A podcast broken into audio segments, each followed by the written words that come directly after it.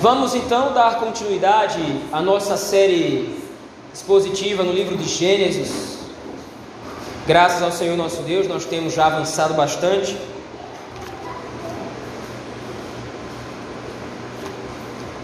Gênesis capítulo número 11.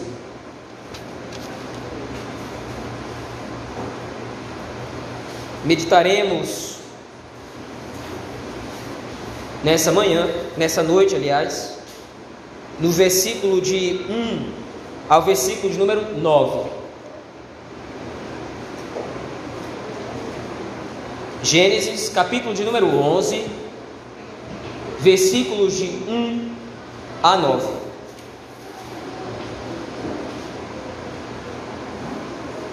Assim diz o texto sagrado. Ora, em toda a terra havia apenas uma linguagem e uma só maneira de falar. Sucedeu que, partindo eles do Oriente, deram com uma planície na terra de Sinar e habitaram ali. E disseram uns aos outros: Vinde, façamos tijolos e queimemo-los bem. Os tijolos serviram-lhes de pedra e o betume de argamassa. Disseram: Vinde, edifiquemos para nós uma cidade e uma torre cujo topo chegue até os céus e tornemos célebre o nosso nome, para que não sejamos espalhados por toda a terra. Então desceu o Senhor para ver a cidade e a torre que os filhos dos homens edificavam. E o Senhor disse: Eis que o povo é um, e todos têm a mesma linguagem.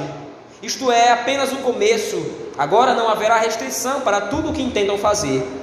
Vinde, desçamos e confundamos ali a sua linguagem, para que um não entenda a linguagem de outro. Destarte o Senhor os dispersou dali pela superfície da terra e cessaram de edificar a cidade. Chamou-se-lhe por isso o nome de Babel, porque ali confundiu o Senhor a linguagem de toda a terra e dali o Senhor os dispersou por toda a superfície dela. Amém, irmãos. Vamos orar ao Senhor nosso Deus nesse momento. Ó Deus, recorremos a Ti por intermédio do Teu Filho Jesus Cristo, pedindo que, pelo poder do Teu Espírito que inspirou Moisés a escrever este texto, o Senhor agora nos ilumine para compreendê-lo. Sem o Teu poder, Senhor Deus, a lida do texto é incompreensível para nós. Porém, se o Senhor nos auxiliar, certamente não somente compreenderemos o texto, mas poderemos viver à luz do texto e aquilo que o Senhor deseja com que o Senhor que seja obedecido pelo povo de Deus a ti. Se conosco, Senhor, nesta noite. Pastoreia o nosso coração pela tua palavra. Essa é a nossa oração. E fazemos no nome de Cristo Jesus. Amém. Meus irmãos, à luz do capítulo 10 de Gênesis, nós vimos a grande genealogia dos descendentes de Noé, Sem, Cã e Jafé, e de como o Senhor Deus exerce a sua soberania sobre todos os povos que descendem desses três personagens. E nós vimos de maneira peculiar como o Senhor Deus, através daquele texto, estava demonstrando que a salvação pertence ao Senhor e ele a estende a todos os povos da terra, ou seja, a eleitos do Senhor de todos os povos, línguas, tribos e nações.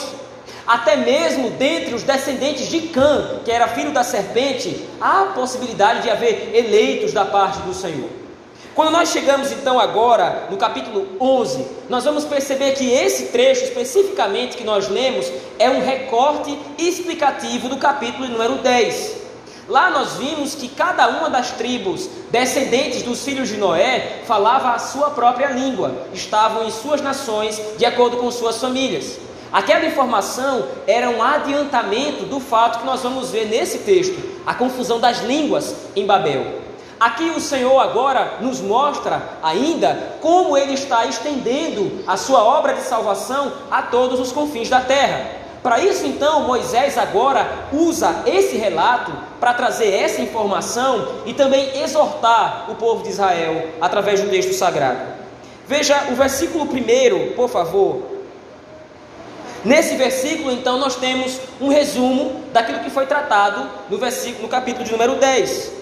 Em toda a terra havia apenas uma linguagem e uma só maneira de falar. Então, esse ponto do texto sagrado demonstra que em determinado momento os homens estavam unidos através de uma mesma linguagem. Não havia idiomas, não havia outras linguagens, como nós conhecemos hoje, por exemplo, o inglês, o japonês ou a língua portuguesa. Isso não havia nesse momento da história de Gênesis. Porém, a partir do versículo de número 2, esse mesmo fato vai ser usado para corroborar a teologia do texto em si, demonstrando que o fato de os homens falarem uma mesma linguagem foi usado pelos próprios homens para se rebelar contra o Senhor nosso Deus. Veja, tenha em mente também de que nós temos visto, à luz do livro de Gênesis, que o Senhor está falando que as duas linhagens que descendem da humanidade inteira, ou que compõem a humanidade inteira, vão percorrer, ou esse tema vai percorrer toda a Escritura. Então, agora, no capítulo 11 de Gênesis, nós vemos que existe uma união, e consequentemente, nós temos aqui também a tentativa de união entre as duas linhagens. Então, o próprio Moisés está interpretando esse fato como um fato danoso os homens estão reunidos em uma linguagem, e isso inclui também os filhos de Deus, que estavam se misturando com os filhos da serpente. O que acontece também à luz do capítulo 6 do livro de Gênesis. Em Gênesis capítulo 11, há então uma repetição do mesmo fato. Os homens, lá no capítulo 6, estavam se misturando com os filhos da serpente, estavam se casando com ímpios, aqueles que não servem ao Senhor, e também aqueles que são rebeldes contra Deus. Agora, no capítulo número 11, mesmo depois do dilúvio ter vindo, como prova do juízo de Deus contra essa união, os homens continuam fazendo a mesma coisa. Porém, veja, veja o versículo número 2: Sucedeu que, partindo eles, essa expressão eles que aparece nesse versículo 2 é um referencial aos homens. E lembre-se, quando o texto de Gênesis faz referência aos homens, está fazendo referência à linhagem da serpente. Nós vimos isso, por exemplo, à luz do capítulo 6. Volte lá até aquele texto, por favor. No capítulo 6 existe uma distinção feita por Moisés entre os filhos de Deus e os filhos dos homens. Veja aí o versículo 2 do capítulo 6. Vendo os filhos de Deus que as filhas dos homens eram formosas, tomaram para si mulheres, as que entre todas mais lhes agradaram. Os filhos de Deus aqui eram os homens tementes ao Senhor, e as filhas dos homens, descendentes da serpente. Quando o texto do capítulo 11 chama o ajuntamento que vai se seguir de eles, está fazendo referência agora a todos os homens, isto é, o ajuntamento em Babel é encabeçado não pelos filhos de Deus, mas é liderado pelos rebeldes, pelos filhos da serpente. Veja o versículo 2 do capítulo 11. Mais uma vez. Sucedeu que, partindo eles do Oriente, deram com uma planície na terra de Siná e habitaram ali. Agora, então, no versículo 3, as intenções desses homens vão ser reveladas. E disseram uns aos outros: Vinde, façamos tijolos e queimemos bem. Os tijolos serviram-lhes serviram de pedra e o betume de argamassa. Disseram: Vinde, edifiquemos para nós uma cidade. Quando nós lemos esse texto até esse ponto, parece que esse empreendimento, esse, essa construção, parece uma simples construção comum. Eles querem construir uma cidade. Eles querem viver de maneira melhor. E por isso então eles lançam mão de alguns projetos de arquitetura civil. Eles agora conseguiram controlar, ou eles conseguiram agora trabalhar, melhor o barro e as pedras, eles conseguem fazer tijolos, as casas, as construções eram de alvenaria. Mas o ponto é que por trás de todo esse avanço tecnológico, por todo esse aparente avanço de conhecimento, existe uma intenção danosa e maligna. Edifiquemos para nós uma cidade cujo to e uma torre cujo tope chegue até os céus. Essa torre de que fala o texto do capítulo de número 11, versículo 4, não é uma torre comum. A torre em questão aqui é o que os historiadores chamam de zigurate. Era uma estrutura enorme que servia como templo para adoração a outros deuses. Eles estavam tentando construir uma cidade cujo centro fosse uma torre que adorava outros deuses, ou que adorasse a eles mesmos. Eles estavam no empreendimento idólatra. O desejo dos homens era usar todo o conhecimento que agora eles dispunham para glorificar a si mesmos ou adorar outra coisa no lugar de Deus. Veja, quando nós observamos esse contexto, quando nós observamos essa perspectiva, nós não podemos deixar de notar o quanto as intenções dos homens, elas são naturalmente contrárias aos planos de Deus. Veja a continuação do verso 4. Edifiquemos para nós uma cidade e uma torre cujo topo chegue até os céus e tornemos célebre o nosso nome, para que não sejamos espalhados por toda a terra. Especificamente, essa intenção de não ser espalhado sobre toda a terra é uma quebra do mandamento do Senhor. Quando o Senhor Deus criou o homem, nós vimos isso à luz de Gênesis capítulo 1, uma ordem foi dada: sede fecundos e multiplicai-vos. A intenção de Deus com essa ordem era de que a sua glória fosse coberta ou cobrisse toda a terra através dos homens. Deus criou o homem para que, através da sua multiplicação, o seu nome fosse tornado célebre sobre toda a terra. É o nome de Deus que deve ser conhecido sobre todas as nações. É o nome de Deus que deve ser glorificado. E como isso vai ser feito?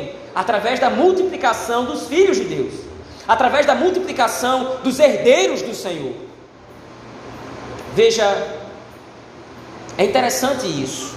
Pare para pensar um pouco. O Senhor Deus arquitetou os planos de glorificação do seu próprio nome através da procriação dos seus filhos. Todos aqueles que nascem um berço de um lar cristão são automaticamente santificados por seus pais, como diz Paulo em 1 Coríntios capítulo 7. Ou seja, é através dos nossos filhos que o nome de Deus vai sendo glorificado. É através dos nossos filhos que a glória do Senhor vai cobrindo toda a terra. Mas estranhamente, no nosso tempo, há uma tendência satânica contra os filhos. Ter filhos hoje é visto como algo pesaroso. Ter filhos hoje é visto como algo trabalhoso. Para que eu vou querer ter dois, três, quatro, cinco filhos? Isso é horrível. A carga de trabalho que eu vou precisar ter, os, as possibilidades em que eu vou precisar esquentar minha cabeça com ter mais filhos, com ter mais crianças. Lidar com criança é difícil demais. Talvez um ou dois bastem. Pode parecer um pensamento muito inocente, mas esse mesmo pensamento tem adentrado a igreja do Senhor. E cada vez mais homens e mulheres em seus casamentos têm se recusado a ter mais filhos por causa de algum tipo de trabalho futuro que possam ter. Eu não quero ter trabalho. Eu não quero esquentar minha cabeça com tendo mais um filho. Eu não quero ter de criar outro. Os meus já estão grandes, eu não vou ter mais trabalho com isso. Essa ideologia mundana, que às vezes se disfarça de um controle de natalidade ou de uma responsabilidade para com a família. Eu não posso ter muitos filhos porque não tenho muitas condições financeiras para isso. O Senhor não me deu tantos bens assim, então talvez ficar parar por aqui com um ou dois filhos seja o suficiente. Parece muito responsável, parece uma ideologia, parece uma filosofia muito sensata, mas o que esconde por trás é a tentativa de impedimento que os filhos de Deus façam o seu trabalho de levar a glória do Senhor por sobre toda a terra. Nós somos chamados, e falo diretamente aos pais aqui, a inculcar a lei de Deus no coração dos nossos filhos. É claro que nós fazemos, faremos isso sob a instrução e sob o poder do Espírito. Não está nas nossas mãos o governo sobre a salvação, mas nós somos os instrumentos de Deus para a salvação dos nossos filhos através do transmitir da lei do Senhor. E qual é o maior motivo disso? Qual é o maior intento, qual é o maior desejo de Deus em instruir os pais para que criem seus filhos para a glória do Senhor? É porque os filhos vão dar glória a Deus, vão tornar o nome de Deus célebre. Veja, a intenção dos homens naturalmente vai contra a vontade do Senhor. Enquanto Deus deu uma ordem para Adão: multiplique-se, se espalhe, domine toda a terra, e o Senhor então entrega toda a criação para a subgerência do homem, põe toda a criação debaixo do governo do homem, para que o homem pudesse então glorificar o nome do Senhor através do serviço na criação. Os homens maus e perversos, depois da queda, os filhos da serpente, intentam exatamente o contrário. Deus quer que o nome dele seja conhecido sobre toda a terra, por isso nos mandou nos espalhar nós vamos tornar o nosso nome célebre, ficando no mesmo lugar, construindo uma torre para adoração a outros deuses, construindo uma torre para nos adorar como fonte do nosso orgulho, como fonte da nossa vaidade. A Torre de Babel é uma massagem no ego dos homens Aquela torre enorme ou aquela construção enorme demonstrava o quanto os homens agora tinham, tinham possibilidades quase ilimitadas, como o Senhor Deus reconhece a partir do versículo número 6. Veja, não é que o homem agora torna-se onipotente, mas a intenção divina expressa aqui é de que toda obra maligna que os homens intentem fazer agora não vai ter nenhum limite.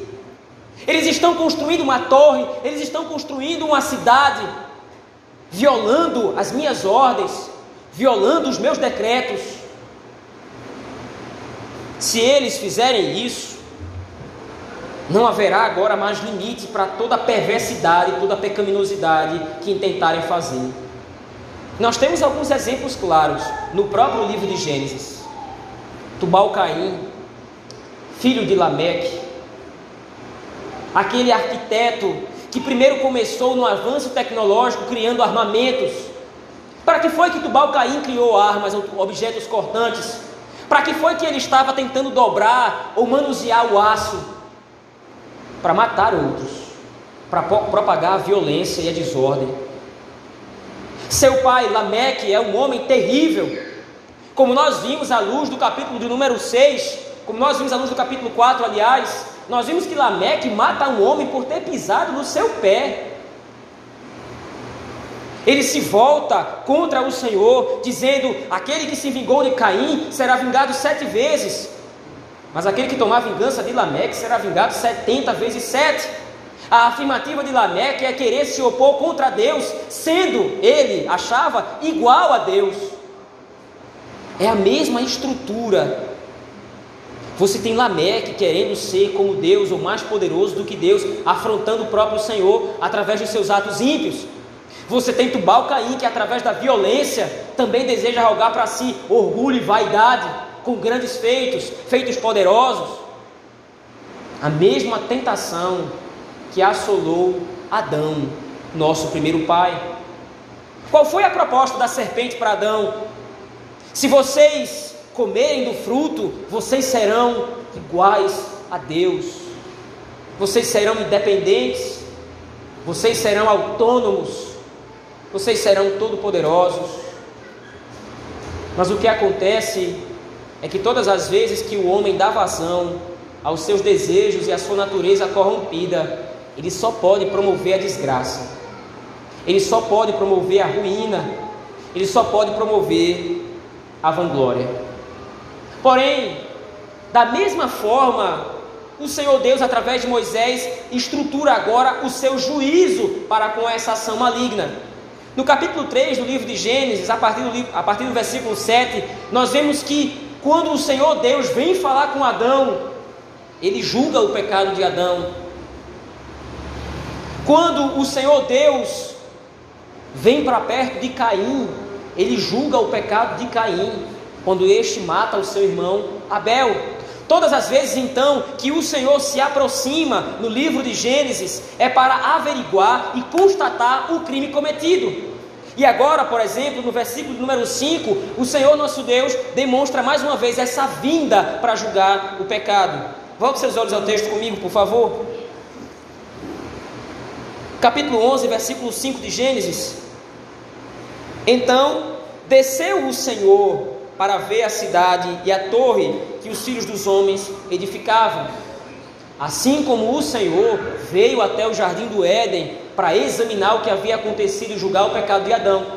Assim como o Senhor estava próximo de Caim para julgar o seu pecado, assim como o Senhor condenou a raça humana inteira, à exceção de Noé, julgando o pecado da raça humana, julgando o pecado dos filhos da serpente, da mesma forma agora o Senhor vem se aproximando.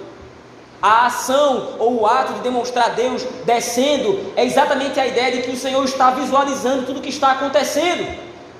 O Senhor está analisando não somente o ato em si, mas o Senhor está examinando as intenções do coração dos homens aqui. Eles são maus e perversos. Eles são, eles são ímpios em seus corações. Mas veja, como disse anteriormente, a constatação aqui, como vai ser feito no versículo 6, veja o texto, por favor. E o Senhor Deus disse: Eis que o povo é um. No meio de toda essa perspectiva e através de todas essas informações, lembre-se: os filhos de Deus também estão aqui. Nós temos falado isso aqui repetidamente, irmãos, como a mistura entre as linhagens desfavorece os filhos de Deus. Todas as vezes que os filhos de Deus se aliam à semente da serpente, é sempre os filhos de Deus que sofrem, de um jeito ou de outro, de uma maneira ou de outra, e agora você tem a demonstração clara disso. Os filhos de Deus estão no meio aqui dos filhos da serpente. Mas qual é o ato em questão? O que é que os filhos, o que é que os homens estão fazendo? Estão se corrompendo, estão pecando contra Deus. Há uma advertência clara aqui e evidente agora para nós à luz do texto. Sempre que o povo de Deus se mistura aos ímpios, nós somos levados a pecar contra o nosso Deus. Sempre que nos aliamos, sempre que abrimos as portas do nosso coração para os princípios e ideologias mundanas, sempre que nós abrimos as portas do nosso coração para a ética corrompida, do mundo, nós sempre vamos nos sentir tentados a pecar como o mundo. Nós nunca vamos conseguir fazer a sociedade mudar da água para o vinho, nos aliando aos corruptos, nos aliando aos filhos da serpente. Nós não podemos fazer aliança com o mundo, nós não podemos nos misturar com o mundo sem vender os nossos princípios, sem vender os nossos valores, nos curvando e adorando os outros deuses que o mundo adora. A cidade de Babel estava sendo erguida contra Deus. A cidade de Babel é o símbolo do desejo vaidoso dos homens contra o Senhor. E no meio desse empreendimento, o povo de Deus foi levado junto. No meio desse empreendimento satânico e diabólico, o povo de Deus acabou caindo na armadilha mundana. Afinal de contas, a tentação de tornar célebre o nome é muito forte. O coração vaidoso é sempre uma porta aberta para rebeldia contra o Senhor um coração vaidoso, um coração arrogante, um coração que olha para si mesmo com orgulho, com altivez, sempre será uma porta aberta, escancarada para a rebelião contra o Senhor. Mas veja, o cenário é terrível.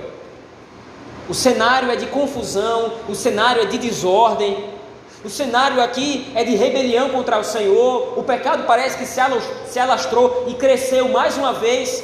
Pouco tempo depois do próprio dilúvio ter varrido a humanidade da face da terra, à exceção de Noé, mais uma vez, depois que os homens se proliferam, eles pecam contra o Senhor. Parece que o quadro é terrível. Mas veja o versículo 6, mais uma vez, por favor. E o Senhor disse: Eis que o povo é um, e todos têm a mesma linguagem, isto é apenas o começo, agora não haverá restrição para tudo que intentam fazer. E aí então agora o texto demonstra a ação divina em corrigir essa situação. Vinde, desçamos e confundamos ali a sua linguagem, para que um não entenda a linguagem do outro. Destarte, destarte, o Senhor os dispersou dali pela superfície da terra e cessaram de edificar a cidade. Para que nós entendamos o que está acontecendo em Babel, é preciso que nós atentemos para o fato oposto registrado na Escritura. Enquanto no capítulo 11 de Gênesis as línguas são confundidas e os homens são dispersos, no capítulo 2 do livro de Atos acontece exatamente o oposto. Abra comigo, por favor, a sua Bíblia naquele texto. Atos, capítulo de número 2.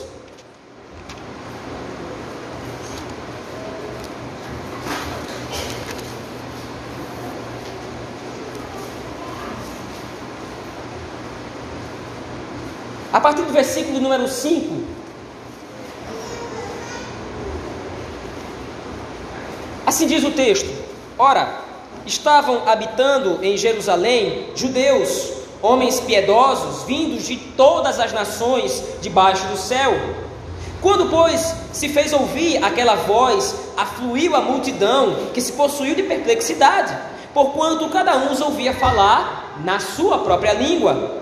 Estavam, pois, atônitos e se admiravam, dizendo: Vede, não são porventura galileus todos esses que aí estão falando? E como os ouvimos falar, cada um em nossa própria língua materna? Somos partos, medos, elamitas e os naturais da Mesopotâmia, Judéia, Capadócia, Ponto e Ásia, da Frígia, da Panfilha, do Egito e das regiões da Líbia, nas imediações de Cirene, e romanos que aqui residem tanto judeus como prosélitos, cretenses e arábios.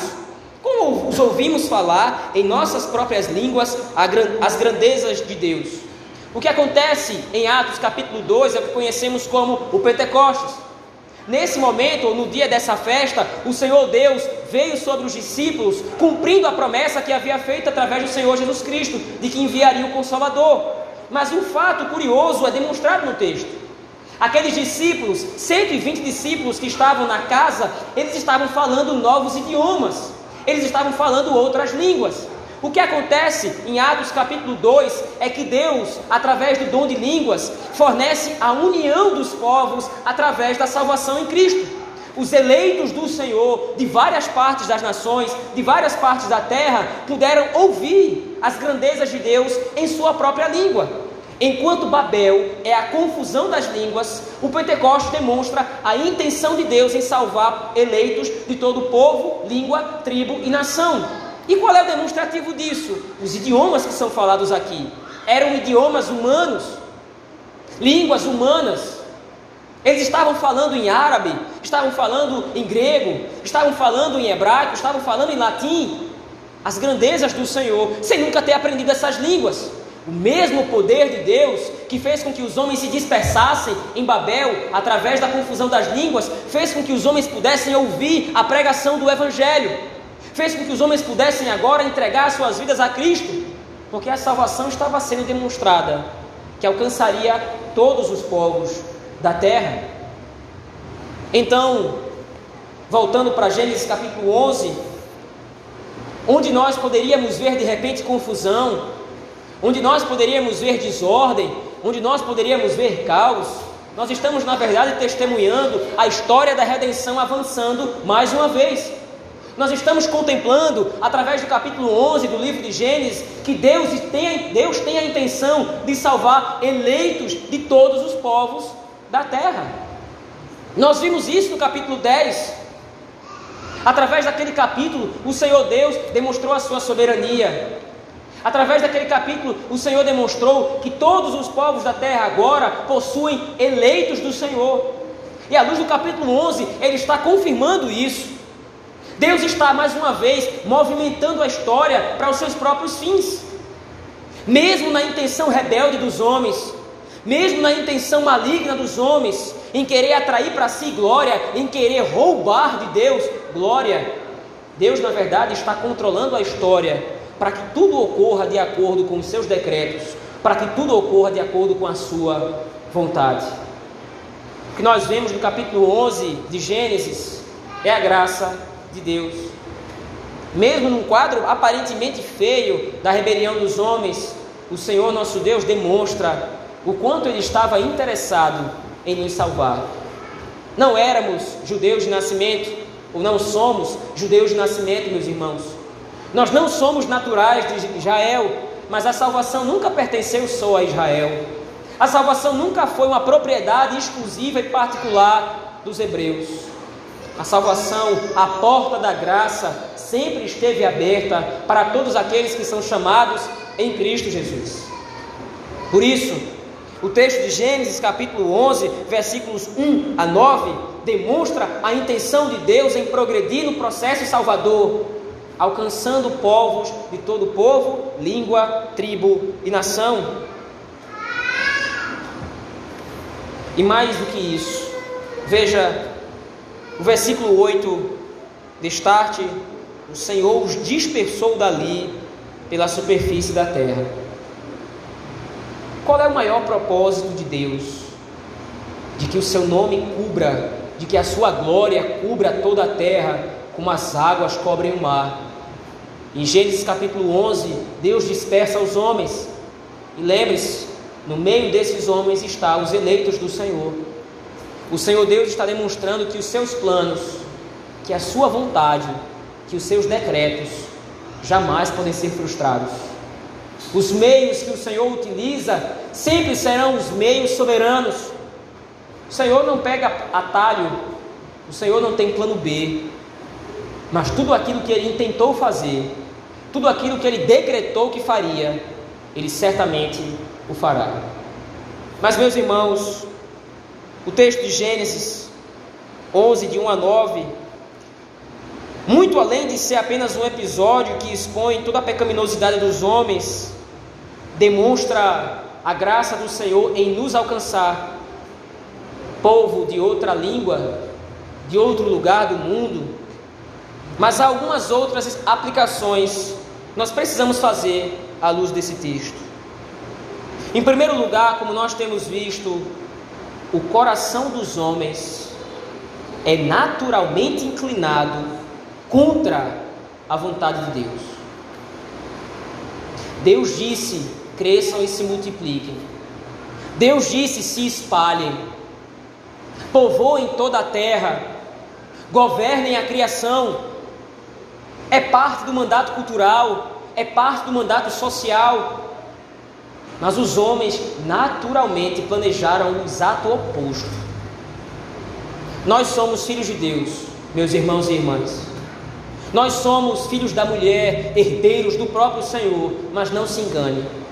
Até mesmo o nosso coração, se deixar da sua própria vontade, vai infelizmente lutar contra a vontade do Senhor. Por isso é imperativo que nós examinemos o nosso coração. Por isso é imperativo que nós examinemos os nossos desejos, os nossos projetos.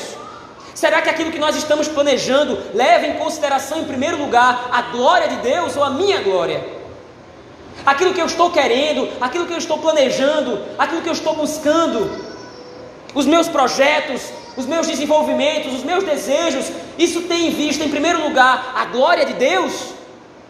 Tornar o nome do Senhor conhecido? Ou eu estou querendo, na verdade, construir uma torre cujo topo chegue até os céus, tornando célebre o meu próprio nome? Será que as minhas aspirações, Será que os meus planejamentos futuros levam em consideração, em primeiro lugar, a glória do Senhor? E meus irmãos, nós não estamos falando aqui de construir uma cidade, mas estamos falando de todos os projetos que o nosso coração pode fazer. E não há problema nenhum em fazer projetos, não há problema nenhum em querer fazer coisas grandes, coisas grandiosas. Só se lembre que, em primeiro lugar, o maior desejo do seu coração não é glorificar a si mesmo, mas é glorificar o Senhor. Você não foi chamado para viver por conta própria. Você foi chamado como servo de Deus para a glorificação do nome dele. Isso significa que todos, absolutamente todos os seus planos e projetos, a curto, médio ou longo prazo, devem levar em consideração a vontade do Senhor. Se isso não estiver em vista, se eu não desejo glorificar o Senhor, provavelmente se esconde no meu coração desejos perversos.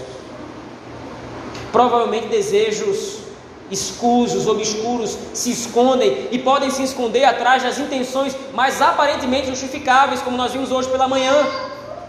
Nós vimos que os fariseus transformaram as orações ou a oração, um meio de graça dado por Deus, em um meio de atrair glória para si. Especialmente os mais jovens. Lembrem-se, qualquer tipo de desejo ou de planejamento que você fizer, se não levar Deus em conta, é fútil e vão. Você pode querer grandes coisas, meu jovem. Não tem problema nenhum nisso. Mas lembre-se que coisas grandes devem fazer menção a um Deus muito maior. Se os seus planos e os seus projetos para daqui a 5, 10, 20 anos incluírem em primeiro lugar glorificar a Deus, embora talvez você não alcance exatamente o cumprimento desse projeto, você certamente será bem sucedido em tudo que você vai fazer, porque tem em vista a glória de Deus. Por outro lado, se você quer construir castelos de areia, na intenção de querer glória para si, certamente as ondas vão vir destruir seu castelo. Para nós mais velhos, a mesma coisa serve como lição. Mesmo nós, os mais anciãos, os mais sábios e experimentados, nós temos aspirações nos nossos corações. Nós temos desejos, grandes ou pequenos, complexos ou simples. Todos os seres humanos têm algum desejo no seu coração para o futuro. Entrega teu caminho ao Senhor, confia nele, e o mais ele fará. Em segundo lugar, meus irmãos, tendo em vista isso, nós precisamos levar em consideração uma coisa: os planos do Senhor vão ser executados, independentemente da nossa vontade. Querendo ou não, os planos de Deus serão feitos. A vontade do Senhor é independente, como nós vimos hoje pela manhã na escola dominical. A vontade do Senhor é soberana, é suprema e impera sozinho. O Senhor não depende de circunstâncias, o Senhor não depende de nós, o Senhor não depende de absolutamente nada para concretizar os seus planos, para executar a sua vontade. O que nos leva a uma exortação muito séria. Eu posso estar arquitetando coisas de acordo com a vontade de Deus, e Deus então me será favorável, ou eu posso estar arquitetando coisas contra a vontade de Deus, e Deus será desfavorável. Eu posso estar empreendendo um grande projeto para a minha vida, um grande plano para a minha vida, levando em consideração, em primeiro lugar, a vontade de Deus. Então, quando os planos da vida, ou quando as circunstâncias da vida, infelizmente, me levarem por outro caminho, eu vou estar satisfeito, porque eu sei que os planos do Senhor são executados. Se Deus de repente não quis que eu obtivesse aquilo que eu queria tanto, é porque certamente Ele não queria aquilo para mim. Se Ele me levou por outro caminho, esse é o caminho do bem, esse é o caminho que vai me fazer bem. Por outro lado, arquitetar projetos e planos, desejar coisas contra a vontade de Deus, é remar contra a maré. E uma maré não de um riachinho, mas a correnteza do mar inteiro. Nós não queremos ter Deus como nosso inimigo. Não nosso inimigo na salvação, porque nós, nós já fomos eleitos em Cristo e isso não vai mudar. Nós somos filhos de Deus e isso é invariável. Mas eu posso me colocar contra Deus planejando coisas ou querendo coisas que são contra a vontade dele. Então, quando o Senhor revelar os seus planos e me levar para outro caminho, eu vou estar descontente, eu vou estar insatisfeito, o meu coração vai estar angustiado, porque o meu ídolo não foi idolatrado, porque aquilo que eu queria não foi, não me foi dado. Ao invés de estar contente com a divina providência, que nos leva para o centro da vontade do Senhor, nós vamos estar descontentes, nos rebelando contra Ele. A divina providência é uma dádiva para os eleitos do Senhor, meus irmãos. A informação bíblica de que Deus governa a história é um alento para as nossas almas, para as nossas almas é um alívio. Saber que Deus está no controle de tudo nos faz descansar. Talvez os meus planos não deem certo, mas os meus planos são pequenos demais comparados aos de Deus. O coração do homem faz planos, mas a última palavra procede da boca do Senhor. O cavalo se prepara para o dia da batalha, mas é do Senhor que vem a vitória. Eu posso militar a favor de Deus, ou posso militar contra Deus. Mas lembre-se, os planos do Senhor não serão frustrados nunca. Por isso, então, em terceiro lugar, meus irmãos, nós devemos buscar conhecer a vontade do Senhor. E quando eu falo conhecer a vontade do Senhor, não é recorrer a algum tipo de ritual místico de lançar sorte. Eu não vou jogar zerinho ou um para saber o que é que Deus quer da minha vida. Eu não vou simplesmente jogar os dados para saber o que é que Deus quer de mim, qual é a vontade do Senhor. Nós temos a Escritura, que norteia os nossos princípios, que norteia a nossa mentalidade.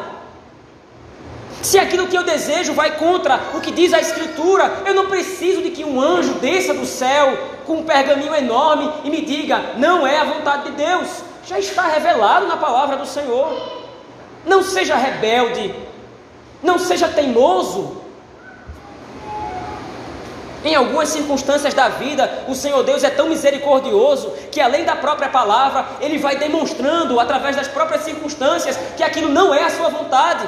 Mas muitas vezes nós fechamos os olhos para a providência, cerramos o nosso coração, endurecemos o nosso coração e não damos ouvidos à voz de Deus na Escritura.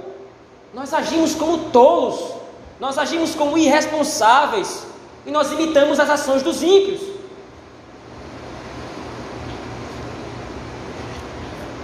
Você tem a palavra de Deus a seu dispor. Você tem como saber a mente de Deus, conhecer a mente do Senhor, qual é a vontade de Deus para a sua vida, estudos, trabalho, relacionamento, o que quer que seja. A Escritura é a fonte a que você pode recorrer incansavelmente, incessantemente, para obter respostas de Deus. E eu não estou falando aqui de caixinha de promessa, estou falando de leitura e estudo árduo da palavra do Senhor. Não seja um cristão imaturo, não seja uma criança de colo que precisa de leite a vida inteira, até chegar à idade adulta. Amadureça, busque na palavra do Senhor o conhecimento necessário para gerir a sua vida. Sem isso, você vai ruir. Sem isso, você vai definhar. Mesmo tendo a graça do Senhor ao seu dispor, se você não prestar atenção nela, se você não prestar atenção na palavra do Senhor nosso Deus, a fim de conhecer a sua vontade, você vai correr atrás do próprio rabo. Você vai correr atrás do vento, buscando satisfação em coisas confusas e que nunca podem se concretizar. Em último lugar, meus irmãos, o texto nos demonstra que Cristo, o nosso Senhor, é aquele que reúne todos os eleitos de Deus em um único povo. Em Babel, o Senhor dispersa os homens, e através dessas dispersões, várias nações vão aparecendo. Os povos da terra vão crescendo, várias nações eclodem, várias nações aparecem. Mas o mesmo Deus que espalhou é aquele que nos ajunta em Cristo. Em Cristo Jesus, não importa se eu falo japonês ou língua portuguesa, não importa se eu falo francês ou inglês, em Cristo Jesus, nós somos feitos um povo. Em Cristo Jesus nós somos feitos uma família. A família de todos aqueles que foram eleitos por Deus para a salvação.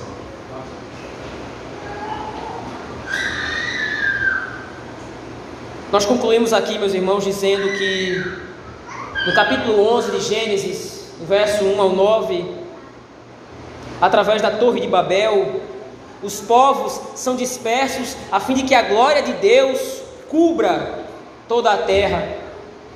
Em Cristo, todos os eleitos são reunidos para que a glória de Cristo brilhe sobre um único povo. Nós fazemos parte desse povo, nós fazemos parte dessa família. O Deus que habita as tendas de Jafé veio habitar as nossas tendas. O Deus que antes confundiu as nossas línguas, agora nos mostra que apesar de falarmos idiomas diferentes, servimos a um e o mesmo Deus, em Cristo Jesus, nosso Senhor. Vamos orar ao Senhor nosso Deus, meus irmãos, nesse momento. Pai bendito e supremo, no nome poderoso do Teu Filho Jesus Cristo é que oramos. Grato, Senhor, porque o Senhor nos reuniu como um povo. O Senhor que antes dispersou os homens, espalhando-os sobre toda a terra, dividindo-os em línguas, nos uniu em Cristo. E agora os nossos idiomas não são mais impedimentos ou barreiras, mas agora nós servimos ao mesmo Deus, ao mesmo Senhor. Ó Deus, governa o nosso coração, para que nós não sejamos entregues e enganados pelo nosso próprio coração, pelos nossos próprios desejos, construindo para nós cidades e torres idólatras, construindo para nós castelos que não passam de castelos de areia, porque não levam em consideração a tua glória, a tua soberania. Governa o nosso coração, submete os nossos desejos, submete os nossos planos, Senhor. Os nossos planejamentos, os nossos projetos futuros, nós entregamos todos em tuas mãos, Senhor. Faze o teu nome glorificado sobre as nossas vidas. Dá-nos entendimento de buscar em primeiro lugar o reino de Deus e a sua justiça, sabendo que todas essas demais coisas nos serão acrescentadas. Nos ajuda a viver para a tua glória. Assim nós oramos no nome poderoso e bendito de Jesus Cristo, teu Filho. Amém.